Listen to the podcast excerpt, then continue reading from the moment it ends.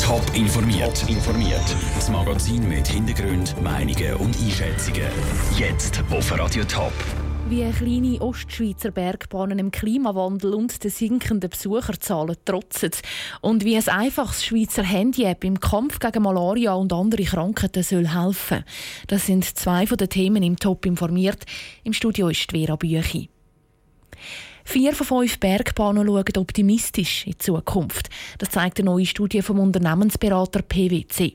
Das Resultat überrascht.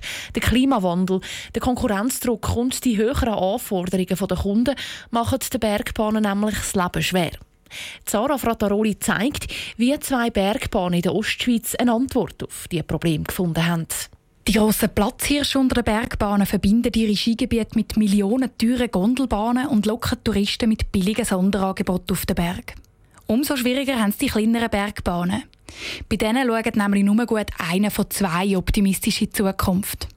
Zum Überleben müssen gerade die kleinen Bergbahnen ihr Angebot breiter aufstellen, empfiehlt die neue Studie von der PwC.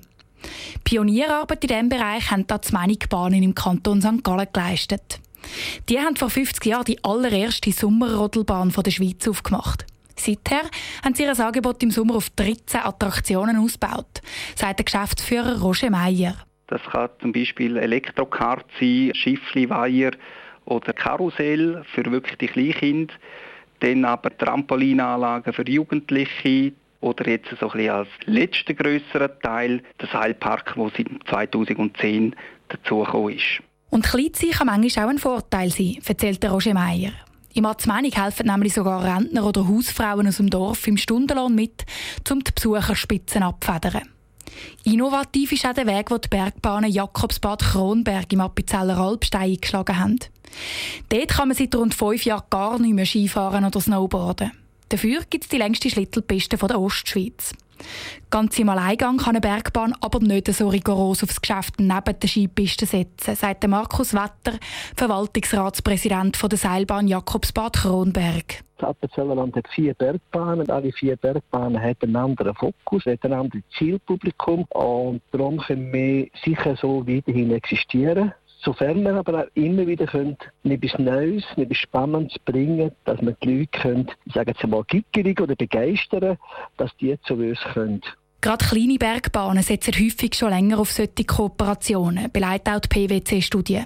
Sie haben im schwierigen Umfeld der letzten Jahre schlicht keine andere Wahl gehabt.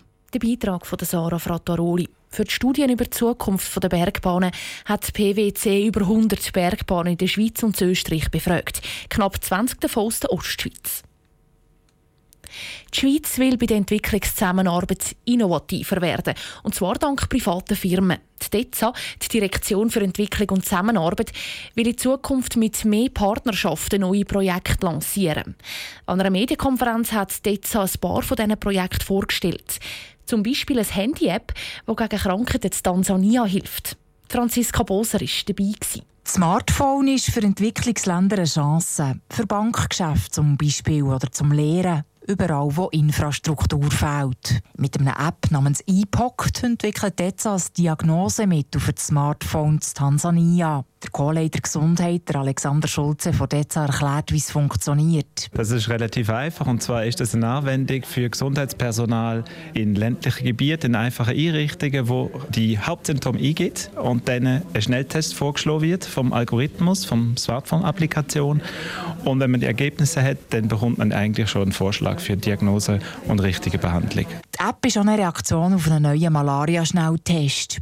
Häufig nimmt das medizinische Personal an, dass wenn der Befund nicht Malaria ist, dann müsse es ein bakterieller Infekt sein. Das nächste Problem ist eben, dass viel zu viel Antibiotika gebraucht werden, weil wir jetzt wissen mit dem Malaria-Schnelltest, das ist keine Malaria. Darum haben alle Gesundheitsleute haben dann plötzlich Antibiotika verschrieben, wobei, wobei das gar nicht nötig war. Damit verhindert die App die unnötige Abgabe von Antibiotika. Das reduziert auch die Antibiotikaresistenz und das wiederum ist ein globales Problem. Aber App kann man nicht telgel auf andere Länder ausweiten. Weil nicht jedes Land in Afrika hat gleiche Gesundheitsprobleme und gleiche, gleiche Art von Krankheiten, die häufig vorkommen. Die bisherigen Resultate des Projekts Tansania sind gut. Kinder sind deutlich schneller geheilt und Antibiotika ist neunmal seltener eingesetzt worden.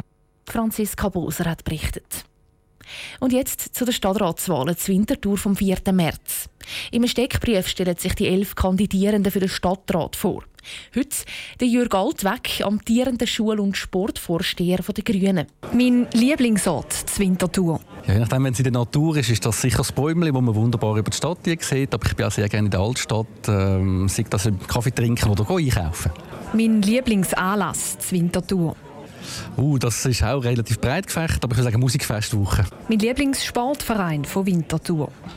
da muss ich als Sportminister jetzt ganz sorgfältig sein. Ich habe keinen Lieblingsverein in dem Sinn. Ich gehe alles gerne mal schauen zwischendrin. Sogar Radball. mein wichtigstes politisches Anliegen. Ich denke, dass wir zur Wintertour den Verkehr in den Griff bekommen und dass wir die ökologische Schiene auch wirklich auf dem 2050er-Ziel erreichen können. Mit dem Stadtrat oder dieser Stadträtin würde ich in die Ferien da will ich jetzt eigentlich meine Gespänchen auch nicht irgendwie in den Rücken fallen. Ich könnte mir das mit allen eigentlich vorstellen. Dem Projekt tue ich jetzt noch nach. Ja, Nachtouren ist nicht so meine Sache. Wenn einmal ein Entscheid gefallen ist, dann muss man den auch durchziehen. Auf das Geschäft bin ich jetzt noch stolz. Ich will sagen, dass wir bei den Schulen wirklich lässige Bauten machen können, wie zum Beispiel das Schulhaus Neuhegi, wo ich gerade nebenan wohne. Das macht mir besonders viel Freude. Meine grösste Stärke? Dass ich einen pragmatischen Ansatz habe, um unsere ökologischen Anliegen in der Stadt umsetzen und mit meinen Leuten im Team können das erreichen Meine grösste Schwäche? Was ist das? Vielleicht teilweise Ideen und Entscheidungen ein zu früh rauslassen. Aber ich finde, die müssen einfach auf den Tisch. Das fehlt ohne mich im Stadtrat. Ich denke eine ökologische Stimme, die den Finger aufhebt und sagt, haben daran gedacht, dass er auch die Umwelt denken sollte. Das Thema muss Winterthur am dringendsten angehen. Wenn ich in meinem eigenen Departement anschaue, haben wir sicher die Sonderschulung, wo wir ganz gut mit schauen, was da weiterläuft. Aber ich denke, die ganze Vergrößerung von unserer Stadt, dass wir wirklich im Fokus haben, dass das gut kommt und auch mit dem Verkehr im Griff bekommen. Der Jürg Altweg, Schul- und Sportvorsteher von Winterthur. Mehr Informationen zu den Kandidierenden bei den Winterthurer Stadtratswahlen und alle Steckbriefe zum Nachlesen gibt es auf toponline.ch. Top informiert, auch als Podcast. Mehr Informationen gibt es auf toponline.ch.